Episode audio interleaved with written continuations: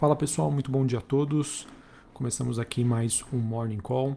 Nesta quinta-feira, dia 2 de setembro, eu sou o Felipe Vilegas, estrategista de ações da Genial Investimentos. Bom, pessoal, a gente começa aí o dia com um viés é, levemente positivo, é, uma queda discreta aí para o dólar index no momento, em que nós tivemos na Ásia um fechamento aí no, de maneira geral no positivo, é, Nikkei subindo 0,33, bolsa japonesa. Hong Kong subindo 0,24 e em Xangai, na China, uma alta um pouco mais relevante, né? uma alta de 0,84 para a bolsa de Xangai.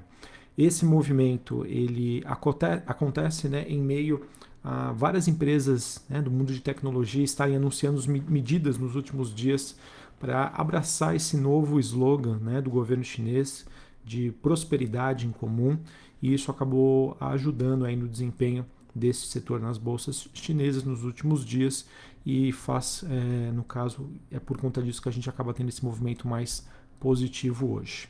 É, em relação às bolsas europeias, a gente tem sinais mistos por lá. Londres caindo 0,10, Paris na França subindo 0,04, Frankfurt na Alemanha queda de 0,04. Olhando para os futuros norte-americanos, a gente tem o S&P futuro subindo 0,20, Dow Jones 0,19 e a Nasdaq subindo 0,21. Como eu disse anteriormente, o dólar index né, neste momento caindo 0,05 e o VIX também recuando 0,25, ali na região dos 16, quase 15 pontos, mostrando aí que até o momento volatilidade não é o nome do jogo e por conta disso isso acaba proporcionando aí um, ambi ambiente digamos mais positivo, construtivo para quem busca por ativos de risco. Em relação às commodities, a gente tem hoje uma alta do petróleo, o petróleo WTI negociado em Nova York subindo meio por cento, eh, se aproximando da região dos 69 dólares do barril. Uh, em relação aos metais industriais, nós temos o cobre subindo 0,07, o níquel caindo 0,03, ou seja, não temos uma direção aí distinta. A, a última notícia que nós temos é que a China acabou ampliando aí todo o seu apoio à economia, ela que prometeu mais ações aí para manter o crescimento intacto. Mesmo assim, o minério de ferro acabou recuando na, nos mercados futuros de Dailan e em Singapura.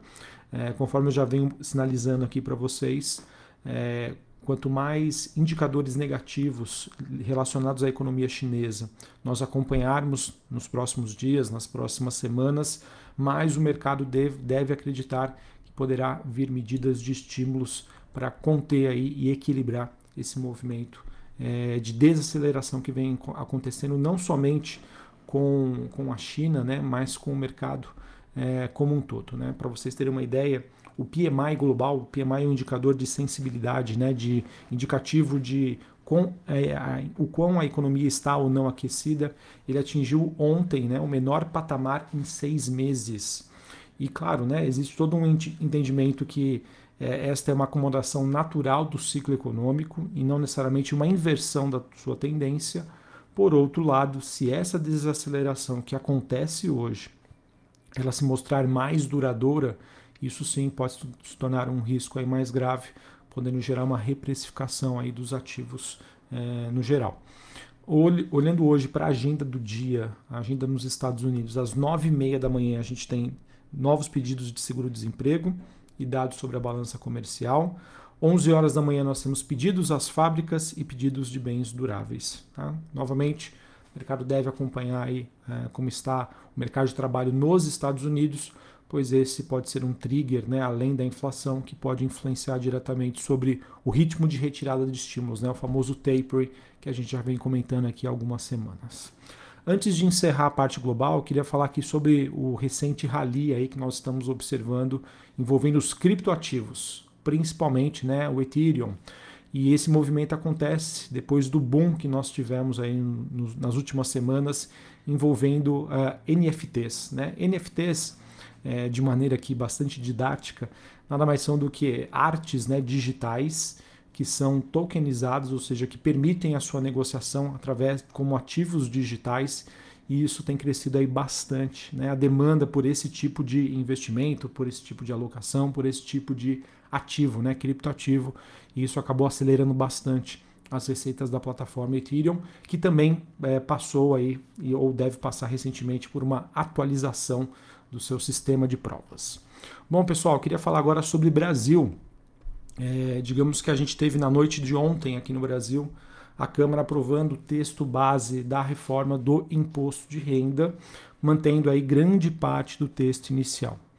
Vamos lembrar aqui que esse texto, né, ele foi amplamente criticado por especialistas tributários, por empresários, pela sociedade, pelo mercado financeiro, porque no final das contas era um, um texto aí que aumentava a carga tributária, tá?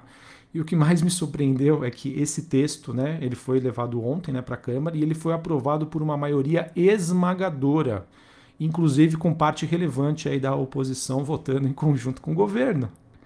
É interessante, né, a gente ver esse, esse, esse tipo de movimentação, né? Algo, uma proposta que é amplamente criticado por todos, novamente, especialistas, empresários, sociedade, mercado financeiro e existe uma maioria esmagadora na Câmara aprovando né, esse texto. E é, é simples, né? ele aumenta a carga tributária.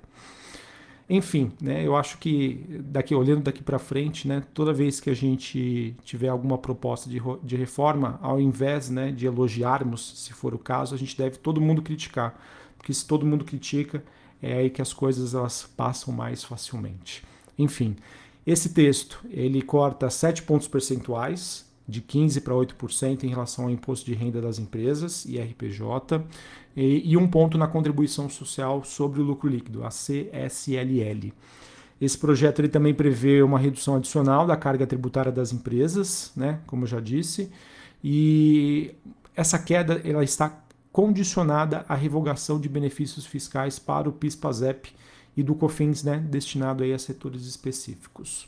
Só para vocês terem uma ideia, né, no, no último parecer antes dessa votação, que teve uma alteração, a redução do IRPJ era de 8,5%, né, ficou em 8%, e a, CSE, a CSLL cairia 1,5%, ela só caiu 1%. Tá? Enfim, vale lembrar que hoje ainda serão votados os destaques, que são 26 no total. O texto ainda precisa ser aprovado no Senado e acredito que a gente possa ver uma reação negativa no mercado, tá? Frente a esse texto aprovado. Uh, e agora seria esperar aí para entender quais os destaques irão alterar ou não o texto original e qual seria a disposição do Senado em seguir com esta reforma. Bom, vamos acompanhar, mas a princípio acredito que seja uma notícia negativa. É, no Senado, tá, a gente também teve o governo sofrendo uma derrota, né, envolvendo uma mini reforma trabalhista. É, após rejeitar né, uma medida provisória, uma MP que fazia essa mini reforma, o Senado começou a discutir mais um texto, ele que poderia impor aí uma nova derrota ao governo sobre o projeto já aprovado pela Câmara, mas que poderia inviabilizar a privatização dos Correios, tá? que é uma das prioridades aí da agenda do governo Jair Bolsonaro. Então, por conta disso, né, nós tivemos aí uma, é, essa movimentação uh, envolvendo aí o noticiário político. Uh, outra coisa, pessoal, que nós tivemos é, ontem, né, a gente teve a divulgação dos dados do PIB é, referentes ao primeiro trimestre é, do ano de dois, perdão, ao, ao primeiro trimestre aqui no Brasil é, pela demanda, destaque negativo para a demanda doméstica, investimentos e estoques. Pelo lado da oferta, destaque positivo para serviços, destaques negativos para indústria e também agricultura. Deve haver, então, por conta disso, né, uma revisão baixista aí para, o PIB, para o PIB de 2021 e aqueles 5,5%, 6% acabaram ficando mais distantes. A gente deve ter um PIB algo em torno aí de 5% ou um pouco mais abaixo disso é, de acordo com as revisões que já devem começar a aparecer nos próximos dias. É claro, né, pessoal, o PIB, a gente sempre fala que é um número em que a gente olha para o retrovisor. A surpresa, sim, ela foi negativa, a gente não pode ignorar isso, ignorar isso, mas ela foi relativamente pequena, tá? Não vejo que isso seja um motivo para alterar a, a, visão aí de médio, longo prazo, mas é aquilo, né? É, muito provavelmente o mercado deve passar por essas correções é, lembrando que o mais importante é, é, a gente seguir né, com o combate à, pandemia, à inflação uh, e também com a crise aí fiscal e institucional. Aqui no Brasil, olhando para a agenda do dia, nós temos dados sobre produção industrial às 9 horas da manhã e vendas de veículos às 9h30 da manhã. Hoje também está previsto né, a estreia das ações da Vitia no novo mercado da B3 e a definição de preço por ação em oferta primária da Sinqia. Bom, para encerrarmos aqui o noticiário corporativo, é, nós tivemos a Ambipar, ele acertou a compra de mais uma empresa, né, 65% da SIR, ou Sur Ambiente, essa aquisição que gera bastante sinergia operacional com a, a, atual divisão aí de manufatura reversa, trazendo assim oportunidades para a Ambipar de otimizar suas atividades administrativas e cross-selling em linha aí com o plano estratégico de crescimento da companhia.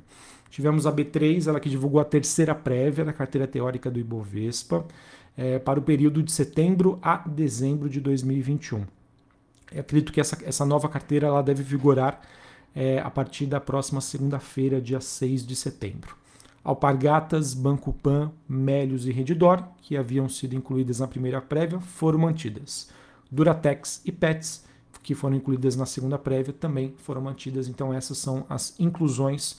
Uh, o Ibovespa, que hoje tem 84 empresas e passará a ter aí é, é 85, 86, 7, 8, 9, 10, 90 empresas aí na próxima é, revisão do índice. Uh, nós tivemos a Cora Saúde Participações, ela firmou aí um, um acordo para aquisição de no mínimo 75% do capital, capital social da Angiocardes. Tivemos a Ocean Pack Serviços Marítimos, ela informou, é, no caso aí, ter formalizado aí quatro contratos com a Petrobras, então notícia positiva para a companhia. E a gente também teve a Taesa, né, ela que entregou o empreendimento né, Janaúba Transmissora de Energia com cinco meses e meio de antecedência, passando então a adicionar valor de 213,6 milhões em receita anual permitida, RAP a companhia, notícia positiva para a Taesa. Beleza, pessoal? Então é isso. Uh, mercado externo, é, no caso a gente tem uma movimentação é, mista, tá? Um leve viés positivo, mercado de olho nos indicadores macro e também se preparando amanhã para o payroll. Ah, aqui a gente tem, infelizmente, uma notícia negativa advinda aí do, do governo né, em relação à reforma do IR e essa derrota que ele teve sobre um processo de que pode dificultar a privatização dos Correios. Beleza? Um abraço a todos, uma ótima quinta-feira para vocês, até mais. Valeu!